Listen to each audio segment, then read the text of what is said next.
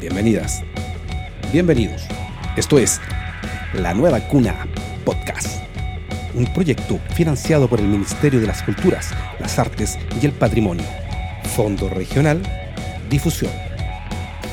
Iniciamos el podcast La Nueva Cuna, episodio 1, junto a Felipe Glaría, presidente de CITAMCO. Felipe, muy buenos días. Cuéntanos qué es lo que es CITAMCO. ¿Qué tal? ¿Qué tal? Bueno, CITAMCO es el sindicato de trabajadores y trabajadores independientes de las artes musicales de la provincia de Concepción. ¿Cuánto tiempo tiene de vida CITAMCO? Casi dos años ya. Cuéntanos cómo nace CITAMCO. ¿Por qué nace CITAMCO? En realidad todo es, como bien casual nomás. El, el, tema partió porque después del estallido del 2019 se me ocurrió, y esa es la única autoría que tengo yo, de haber escrito una publicación por Facebook invitando a todos los músicos que yo conocía. O sea, una invitación súper abierta a juntarse y empezar a conversar sobre nuestras dolencias y qué cosas podíamos diagnosticar para tratar de arreglar, mejorar. Y... Lo primero fue juntémonos a conversar y ver, y ver cómo arreglamos el mundo del músico, de la música. Claro, básicamente, porque sin duda hay una idea general entre todos los artistas musicales que ser músico es muy difícil y, que hay muchas problemáticas que son súper eh, comunes, pero la gracia de estos encuentros fue que los pudimos diagnosticar tal cual. Pudimos hacer, básicamente eran, eran como un proceso medio de terapia y catarsis, donde sacábamos todo lo que, claro, no teníamos con quién comentar aparte de otros músicos y, comentar cuán mal eh, veíamos la escena en ciertas cosas. ¿ya? Cuántas problemáticas, más que esté mal la escena, si la escena no es mal, pero sí eh, qué problemas hay en el ser músico y qué cosas podíamos mejorar. Ya, hoy, ¿cómo ves? Después de dos años, ¿hubo un cambio, pasó algo? Viste, sientes algo que haya cambiado eh, después de ese diagnóstico? Em, Entendiendo que se juntaron para conversar y tratar de solucionar ciertas eh, carencias, falencias que existían o, mejorar condiciones. Ha sido complicado un poco echar a andar la máquina del, sindicato. Se llegó a, a, armar un sindicato porque la gran dolencia era mejorar las condiciones laborales, pero nunca fue el objetivo armar una organización para lograr, o sea, aparte de, de compartir y ver qué cosas podíamos mejorar, no era realmente el objetivo de fondo crear un sindicato, sino que fue una herramienta que se decidió eh, optar, constituir, porque nos podía ayudar al objetivo real, que es mejorar las condiciones laborales de los músicos. ¿Qué tiene de diferente Citamco como sindicato frente a otras, eh, otras instancias similares que se han intentado formar en la región? Desconozco si antes había logrado hacer un sindicato de músicos aquí en Concepción. Eh, tuvimos contacto con la gente de Cinemo Archi en, Santiago, que es el, sindicato más antiguo de músicos que hay, entiendo, de músicos independientes. Este es un sindicato transversal, no, no, no, tiene discriminación de género musical, de edades. Eso fue eh, conversado, muy conversado. De hecho, el, el, proceso de constitución, de escritura de estatuto y de discusión, sobre todo, fue muy democrático, fue muy transparente para todo el mundo que participaba. Eso creo que es uno de los grandes baluartes en cuanto a la constitución del tema. Y se conversó bastante el hecho de no nos vamos a discriminar nosotros si las dolencias son las mismas. No importa el estilo, no importa si tú eres desde DJ hasta músico doctor. Si eres músico independiente, es altamente probable de que sufran las mismas, las mismas problemáticas. Bueno, eh, este podcast eh, pretende, quiere, busca eh, conocer, entender y poder difundir lo que pasa hoy día en la región. ¿Sigue siendo Concepción la cuna del rock? ¿Cuál es tu pensamiento, no desde la mirada sindical, sino que desde la mirada como músico independiente? Claro. Eh, yo entiendo que el, epíteto de, cura del rock sirvió bastante para poder posicionar Concepción en un momento donde había mucha música ligada al rock que salía de aquí. Pero creo que si uno mira la escena al día de hoy, el rock es una, un estilo más de todas las cosas que están sonando. Eh, constantemente. Pero entendamos, dejemos de lado el concepto de rock como la banda que se conforma con una guitarra, dos guitarras, batería, bajo, ¿cierto? Y, canto eh, fuerte. Hoy día yo creo que tenemos claro que el, rock es un concepto más grande donde entra todo, ¿cierto? Diferentes géneros musicales. O podemos cambiar la pregunta. Eh, ¿Somos la ciudad de la música? Yo creo que tenemos mucha música, eso sí, sin duda alguna. Y cada vez tenemos eh, más música, de distintas músicas básicamente, de distintos artes, de distintas maneras de expresión, distintos estilos. Pero con las mismas condiciones de hace cinco años. O sea, años. sigue siendo complicado. Hay, hay, hay gente que tuvo locales hace 20 años atrás y se sorprende porque el sueldo para los músicos sigue siendo más o menos el mismo. Eh, las condiciones y, y, se entiende que tampoco, o sea, por lo menos yo pienso que no hay un afán de destruir o tratar mal al músico, sino que es complicado, es complicado básicamente el poder apoyar las artes. Aquí tenemos casos de muchos locatarios que se la juegan y ponen música en vivo y tratan de pagar lo mejor posible, dar buenos tratos. Y aún así para ellos es súper complicado el, el, tener que de, poner música en vivo, que es algo que... Porque aún así, aún así, si tú te das cuenta, conversas, eh, es muy frecuente escuchar que músicos, amigos, amigas, ¿cierto? De otras regiones quieren venir a tocar a Concepción y es como parte del, ritual. O sea, tienen que pasar por Concepción. Claro. ¿Por qué? ¿Por qué será eso? O sea, ¿qué hay en Concepción? ¿Qué crees tú que hay en Concepción que pareciera ser tan atractivo? ¿Qué genera? Yo creo que eh, una de las cosas que debe aportar es que somos una ciudad universitaria y por lo tanto tenemos mucha juventud dando vuelta en la mayoría del año. Y eso eh, inevitablemente, creo yo, genera que haya jóvenes que se quieren expresar a través de las artes, y una de esas es el arte musical, y por lo tanto crean sus propios proyectos con amigos de la misma edad, y, así tenemos un tremendo circuito entre oficial, no oficial, under, público, todas las etiquetas que uno quiera. La verdad es que siempre hay música. Podemos decir de que hubo un momento donde sí, efectivamente, Concepción fue la cuna del rock. Yo no sé, no sé. No, no, me gusta tanto el, seguir pensando tanto en, el tema como del rock en Concepción o, si era... O sea, Porque, a ver, hay, ¿tú sientes que hay algún legado? ¿Quedó algo?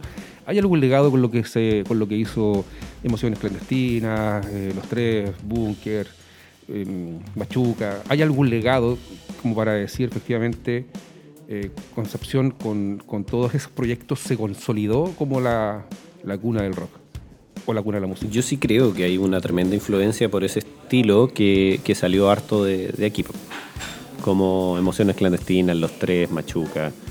Todo ese, ese, mundo generó un, universo musical bien interesante que al día de hoy todavía tiene, tiene ¿cómo se dice?, exponentes de cierta manera. O sea, yo, yo creo que se puede hacer una línea entre los tres, los Bunkers y Julius Popper, por ejemplo. Creo, que, creo que son parte de, un, de una sonoridad bastante similar. Pasemos de, a eso. De maneras muy diferentes, por supuesto. Pasemos a eso. Mira, tú bien, bien dices, hay una línea tal vez cronológica que va, va pasando hoy día llegando hasta Julius Popper.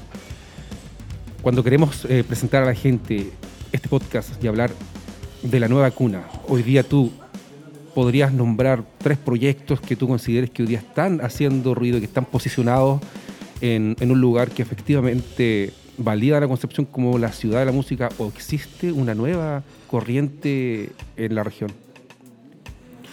Es difícil tratar de contestarte eso sin empezar a nombrar bandas que a uno le gustan, particularmente más que sea algo muy... Mira, van, a, pasar 20 personas por este podcast y cada uno va a lanzar su, su gusto musical y esa es la idea también, claro. entender, ver. Eh, pero yo creo que justamente, por ejemplo, Julius Popper es una de las bandas que le va bastante bien eh, donde toque. Eh, tiene público en muchos lados del país y eso es destacable. Además que es divertido escuchar su música. Sí, me, ha tocado encontrarme alguna oportunidad con, conciertos de ellos y hay una química con el público, hay un manejo de escenario, ¿cierto? Sí, el, el, Ale es súper carismático, es un, super buen showman, básicamente. eso. Ya, pues tenemos los Yulos. Eh, la Rea Trip, no puedo no mencionar a la Rea Trip, creo que es una de las tremendas bandas que tenemos. Yo soy muy fanático del rock, un poquito del metal y, harto del jazz, entonces, y esa banda tiene eso, más música, qué sé yo, desde afro a disco. Creo que es increíble esa, esa, banda. Y, tiene identidad, una identidad propia. Eh, sí, y además es, creo que es, es la banda que más ha tocado en Concepción. Eh, tienen, no me acuerdo cuántas tocatas, pero de verdad era la que más eh, ha tocado en vivo. Eh, y, es súper under. Cualquier concierto que ellos hagan, normalmente va mucha gente. Entonces tiene un tremendo rastre y cuando apareció en Santiago hace un par de años, bueno, previo pandemia, eh, también fue súper sorpresa para, para ellos, entiendo. Y ha logrado tocar afuera también, en Costa Rica, si mal no recuerdo. Me nombraste Julius Popper, La Rea Trip. Son dos bandas. Son bandas. Solistas, cantautor, cantautora. Es difícil no pensar en Dulce y Agras en, en el caso. Yo no, es- no me gusta tanto el, el estilo, ese, ese, ese tipo de pop, pero sí creo que ha hecho un trabajo increíble. Suena magnífico, tiene una estética muy bonita. Entonces se nota que es un trabajo súper profesional ¿ya? y compone bonitas canciones. Tiene, tiene harto arrastre igual y le va bastante bien, entiendo, cuando, cuando va afuera, claro. Nombraste tres. Como te decía, van a pasar 20 personas y al final vamos a ver qué tan larga es la lista eh, de gustos que, que- aparecen, porque esto va a ser muy amplio. ¿Qué necesitamos hoy día, ahora, desde la mirada sindical? ¿Qué necesitamos hoy día para consolidar en Concepción las nuevas propuestas musicales? ¿ya? Nuevas propuestas que aún no logran eh, posicionarse. ¿Qué necesita Concepción o la región para tener una fuerza musical importante, sólida? Ahí difícil que no me ponga la camiseta del, dirigente sindical. Eh, porque yo creo que la piedra angular de toda la industria musical es justamente el músico. Si el músico no puede pagar dos millones de pesos para grabar un disco, no va a haber escena profesional. A menos que vengan sellos y, se la juegue otra gente, que también puede ser.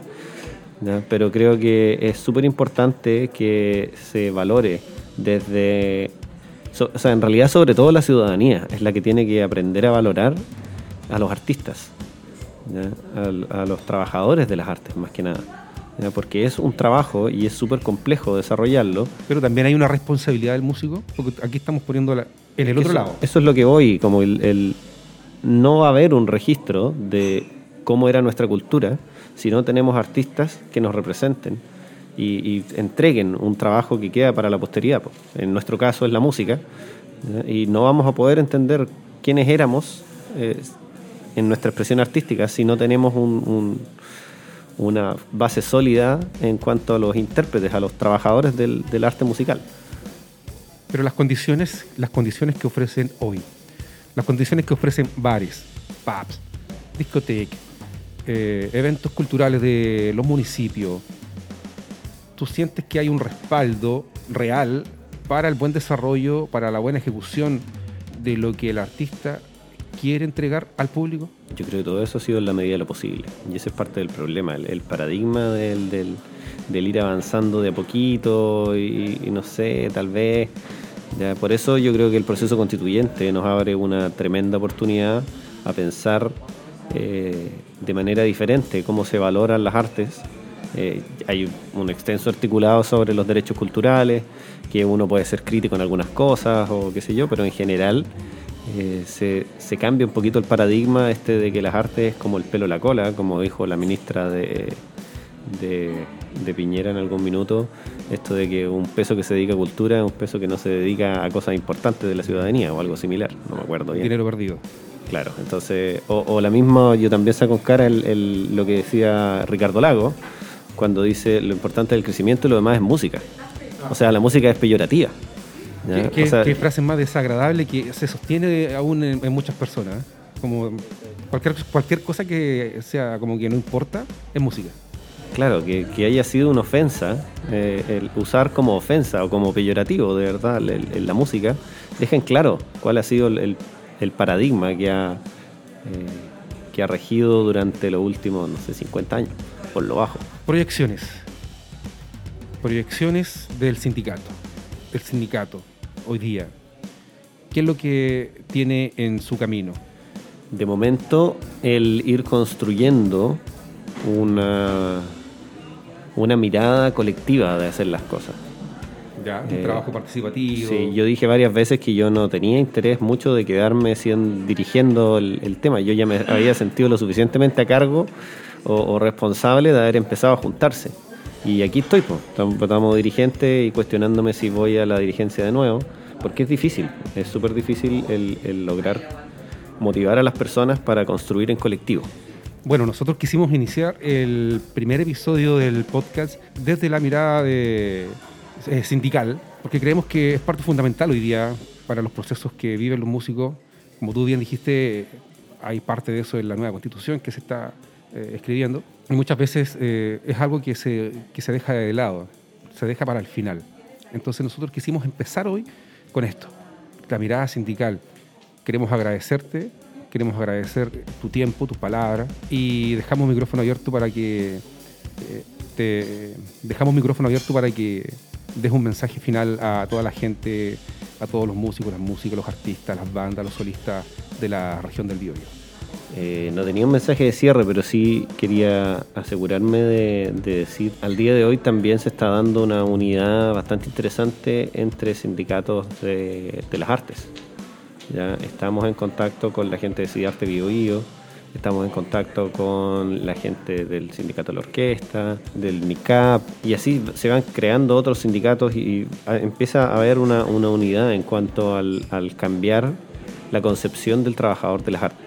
Que está bien para la gente que quiere ser un hobby hacer arte, nadie va a estar en contra de eso. Pero hay gente que no lo toma como hobby, que lo toma como un trabajo, y es un trabajo.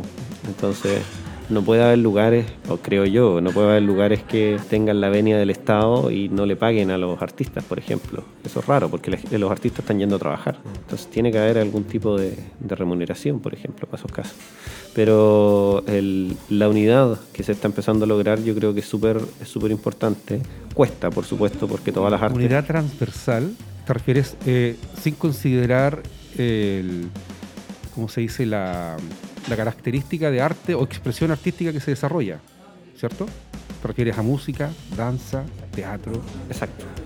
Exacto, el entender lo mismo, como, como esto partió como una catarsis de un montón de artistas musicales que nos juntamos a hablar qué es lo que nos pasaba. Bueno, ahí ya lograr el, el concientizar que estamos todos básicamente en el mismo problema y eso después uno lo logra empezar a conversar con otros gremios de las artes y te das cuenta que estamos todos en lo mismo, algunos mejor que otros en ciertas cosas, pero en general todos mal. Y todos no se ven como trabajadores, entonces empieza a haber una unidad en el problema y en el, eh, y en el, diagnóstico y, hay que trabajar y esforzarse para poder... Eh, lograr trabajar de manera unida sin separarse por las pequeñas diferencias que tenemos como gremios artísticos. Siempre mantener el norte del cuál es el problema. Ya pues, muchas gracias. Dejamos a todos invitados a estar atentos a la publicación, al episodio número 2 próximamente. Esto es La Nueva Cuna Podcast.